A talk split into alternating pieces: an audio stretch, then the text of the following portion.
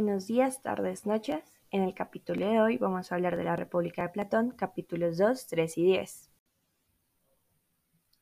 En el capítulo 2 nos hablan más que todo de la justicia en la injusticia. De qué beneficios trae, de pros, contras, qué es mejor, cuáles son las bases, todo. Empiezan hablándonos de que la justicia está ligada a las leyes, por lo tanto, lo que es justo es legítimo. También nos hablan de que muchas veces la gente es justa, no por el solo hecho de ser justo, sino por los beneficios que eso le trae, por las apariencias, que si pueden hacer tal cosa, que les dan tal cosa, etc. Esto nos recuerda a el imperativo categórico e hipotético de Kant. Kant nos dice que el imperativo hipotético es cuando tú haces las cosas cuando quieres obtener algo a cambio o quieres obtener algo más. Por ejemplo, vas a tu trabajo porque quieres dinero, no porque te guste tu trabajo. O haces ejercicio porque quieres impresionar a alguien. O porque quieres tener un buen cuerpo cuando vayas de vacaciones, no por estar saludable. En su contraparte, el imperativo categórico es cuando te haces las cosas por el simple hecho de hacer las cosas. Entonces vas a tu trabajo porque te gusta tu trabajo y haces ejercicio por estar saludable. De la misma forma, en la justicia eh, Platón y Sócrates nos hablan de que mucha gente es justa por imperativo hipotético, por los beneficios que esto le trae. Luego nos hablan de los injustos. Dice que los injustos, nos dicen que no hay que afanarse en ser justos, sino en parecerlo. Esto es muy parecido a lo que pasa hoy en día en la política. Muchos políticos em, reparten mercados, hacen discursos, todo es muy lindo, pero al final uno descubre que todos están untados de mermelada, que se robaron la plata del puente, de los almuerzos, de no sé qué. Pura, pura corrupción. De mismo modo, pasan las redes sociales, que no se afanan en ser bellos o ricos, sino únicamente en parecerlo, en subir fotos de viajes, de comida, de ay, mira qué bien que lo estoy pasando, aunque a veces eso no sea la realidad. Siguiendo con el tema de los injustos, estos dicen, bueno, ¿qué pasa si soy injusto y luego ya cuando me muera pues voy a sufrir eternamente? Entonces dicen, nada, eso no va a pasar. Si tú eres injusto y haces un montón de cosas malas, pues mm, mira, rezas tal cosa, haces unos rituales, unas hecatombes y pim, pim, pam, pam, ya todo está bien, sigue haciendo injusticias que eso se soluciona y no vas a sufrir en la otra vida. Entonces dicen, abro comillas, charlatanes que dicen que con sacrificios y con hechizos pueden expiar tus pecados. Cierro comillas. ¿A qué otra cosa de la vida real les suena? ¿Qué cosa, qué religión les pone a rezar unos padres nuestros, unas Ave Marías y ya te expiaste de tus pecados? Muchas veces también pasa en las religiones de hoy en día, que haces unas cosas malas y ya rezas tres rosarios y ya, mira, ¡pum!, vida eterna. Y finalmente nos hablan de la educación. Eh, que la justicia debería inculcarse en los niños desde la educación.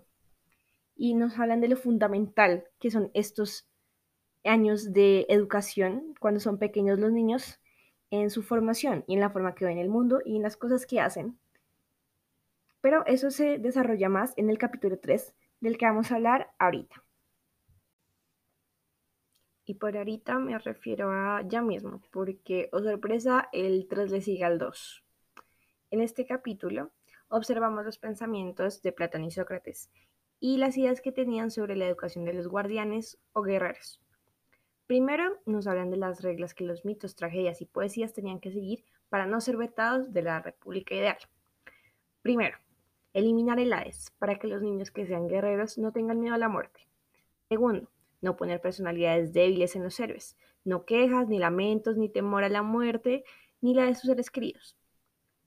Y se dice que los seres que representaba Homero son los peores de todos, puesto que se cegaban por la ira, eran celosos y envidiosos.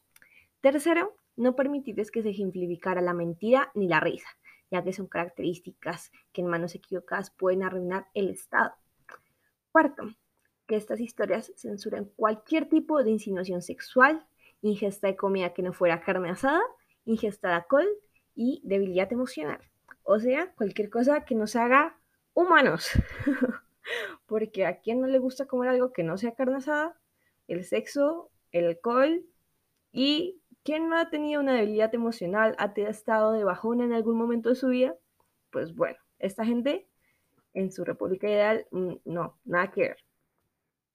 Y quinto, no muestra a los protagonistas sobornables o con apego emocional a las riquezas, tampoco representar a los dioses de mala manera como representaban a Zeus, violador, secuestrador y ególatra. De esto se relaciona mucho con lo que hoy en día conocemos como minimalismo, que es no pegarse a las cosas materiales y tener únicamente las cosas que te hagan feliz y las que sean necesarias. Ese punto sí estoy de acuerdo. Respecto a la adicción, o sea, las imitaciones y las épicas y la poesía y las tragedias, se nos relata que son artes imitativas y por lo tanto son pocos apreciadas, ya que se dicen que en el Estado se tienen que desempeñar una función de manera correcta y no intentar imitar ningún otro, puesto que estas pues decían que eran artes imitativas. Aunque se nos cuenta que estaría dispuesto a usar las artes para influir en los niños al tratar de imitar los personajes de la obra, siguiendo los limitantes del punto anterior. Entonces, esto es muy cierto. ¿Cuántas veces no vieron eh, series o películas de chiquitos y vieron Toy Story? Entonces se escondían y miraban a ver si sus muñecos se movían, o después de ver Matilda, miran a ver si pueden mover cosas con la mente o así. Entonces, pues sí, muchas cosas de las que vemos de niños nos influencian en cómo pensamos y cómo hacemos las cosas y cómo las vamos a hacer y pensar en un futuro. En respecto a las armonías y ritmos, o sea, la música, se debe eliminar todas las armonías que conlleven o acompañen los lamentos, las borracheras, las perezas o la lujuria. O sea, para estos dos autores, la flauta, porque la flauta es un instrumento del demonio, puesto que acompañaba todas estas acciones que ellos consideran pues muy baneables. Entonces, en cuanto a las imágenes que fabricaban los artesanos, impedirles representar pues lo mismo. Borracheras, pereza, lujuria, eh, actos maliciosos y etcétera, indecentes. Después de vetarnos de todas estas cosas, nos hablan de la gimnasia o el ejercicio, que ellos consideran es otro aspecto fundamental en la crianza de los buenos guerreros. Para poseer un buen físico han de ser almas puras, no mantener relaciones sexuales, no beber alcohol, no mostrar signos de debilidad, no comer nada aparte de carne asada, aunque esto la verdad podría ser contraproducente, ya que puede causar gota por el exceso de comer mucha proteína. Y tenían que usar la gimnasia con música, o sea, deben ejercitarse con música. También muy allegado a lo que hacemos todos cuando corremos en la cinta mientras escuchamos música que nos incita a seguir corriendo aunque ya no queramos. Pero ellos decían que eh, tenían que encontrar un equilibrio entre como el ejercicio, puesto que si solamente hacían ejercicio, eh, los podía volver déspotas y sanguinarios, y si usaban solo música, los volvía sensibles, cobardes y, según ellos, afeminados. En relación a la medicina, solo aquel que curaba instantáneamente con algún remedio era digno de vivir, ya que para el Estado le es improductivo tener ciudadanos enfermos que no cumplan su rol, por ende, los médicos habrían de dejar morir a los enfermos incurables. Esto también es muy relacionado a cómo veían los griegos el suicidio, ya que ellos consideran que solo por tres causas tú te podías suicidar honorablemente, las otras pues no valían. Entonces, la primera era por una tragedia, la segunda era si habías cometido algo que era deshonroso, que, o sea, que era con deshonra. Em, no sé cómo se conjuga eso. Bueno, y la tercera es por el Estado, para favorecer al Estado. Entonces, muchos ancianos em, hacían suicidio por este último, para favorecer el Estado, lo cual va muy, muy ligado a el último punto que tratamos. En relación a los jueces, estos tenían que estar muy arraigados de la justicia y tener solo contacto con hombres buenos. Para el momento de identificar a un hombre malo, mandar a ejecutar, para no molestar el equilibrio del Estado. Entonces, tener muchas, muchas cosas buenas para poder, cuando veas lo malo, poder identificarlo. Pero pues bueno, ¿qué es malo y qué es bueno? cosas, cosas, cosas. Y ya por último, el gobernante o los gobernantes tenían que ser de alma y cuerpo puros, los mejores guerreros que fueran capaces de poner su vida ante el pueblo, los mejores preparados. Todo lo que nos hablan acá en este punto, yo siento que es algo muy ideal, pero en la vida real nada es ideal, ni la política, ni la vida, ni el cómo te sientes, ni la música, ni nada de eso. Eh, obviamente, por ejemplo, nosotros queremos que la gente que nos gobierna, nuestros presidentes, nuestros alcaldes, los senadores, los congresistas, todos sean los mejores preparados y que tengan un alma pura, pero es imposible. Nada, nada es ideal.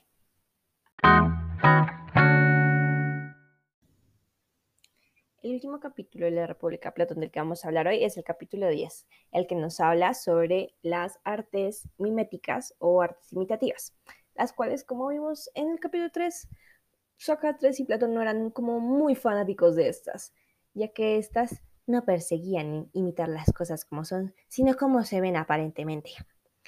Entonces ellos decían que las artes miméticas pues como que eran muy superficiales y que no muestran las cosas como son y así.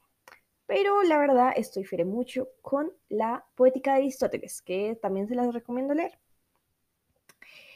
Entonces, siguiendo con esto, los poetas trágicos no poseen un conocimiento y lo que poseen es producto de la imitación. Esto mismo es porque no pueden crear realidades. Para eh, reforzar este punto, mencionan que ¿qué estado ha creado si, siguiendo las indicaciones de Homero? Pues ninguno pero es que para esta gente todo era en relación al Estado y en maximizar el Estado y que todo sea súper funcional y súper perfecto. Pero pues, ajá. Muchas veces eh, las obras que consumimos, las películas, ¿cuántas veces venimos estresados y vemos nuestra serie favorita y nos desestresamos?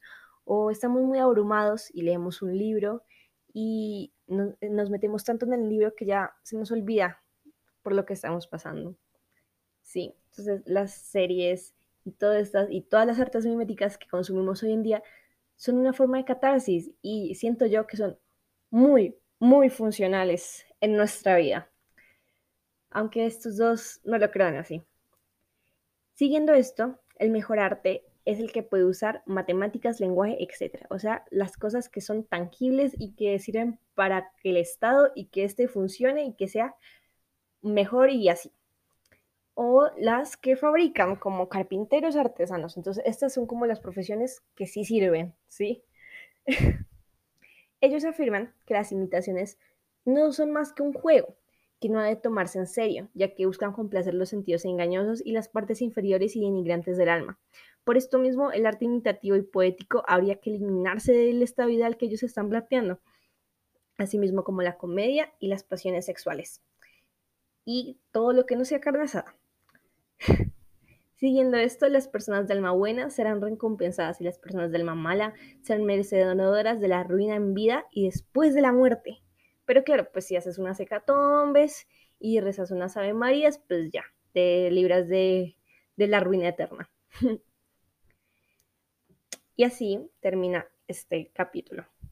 Pero entonces, ¿no les parece que todo lo que hablan acá es muy similar y se puede aplicar a nuestra vida de hoy. Socialmente, eh, todo esto siento que es muy aplicable a nuestro contexto. De la misma manera en que nosotros no estudiamos historia para saber en qué fecha pasó tal cosa, sino para poder aplicar las cosas a nuestro contexto. Em, estoy, como ya les dije, muy en desacuerdo en algunos puntos, puesto que nada es ideal. Nada es ideal. Y en este último punto tengo que decir que ¿por qué rayos estoy estudiando artes visuales si me van a sacar de la ciudad en este estado ideal? Como ya les dije, las artes miméticas, eh, imitativas, artes, son muy productivas y sirven para nuestro desarrollo y nuestra catarsis y para expresarnos. Porque las artes son un modo de catarsis de expresar todos esos sentimientos que tenemos, tanto para que el que crea como para el que observa, haciendo que estos dos, em, pues, expresen estos sentimientos que tenemos. Bueno, esa es mi opinión y un poco un resumen de estos tres capítulos de la República de Platón. Espero que les haya gustado. Escuchen los otros dos podcasts sobre eh, libros de, mm, de Grecia. Tengo el de Antígona y el de La Poética de Aristóteles. Y hasta la próxima. Feliz tarde, día o noche.